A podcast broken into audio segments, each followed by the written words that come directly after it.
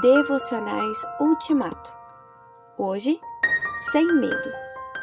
O Senhor é o meu forte refúgio. De quem terei medo? Salmo 27, 1. Em muitas situações, a sensação de medo é humanamente razoável.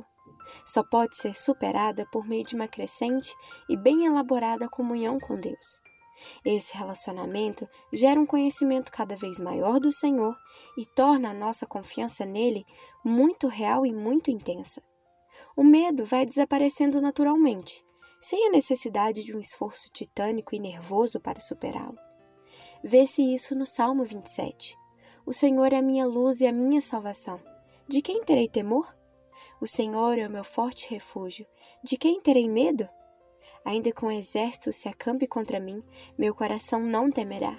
Ainda que se declare guerra contra mim, mesmo assim estarei confiante. Versículos 1 e 3. O salmista já havia relacionado a ausência de medo à convivência com Deus anteriormente. Quando eu andar por um vale de trevas e morte, não temerei perigo algum, pois tu estás comigo. A tua vara e o teu cajado me protegem. Salmo 23, 4. Só por causa da certeza da presença de Deus e do conhecimento de seus atributos podemos dispensar o medo.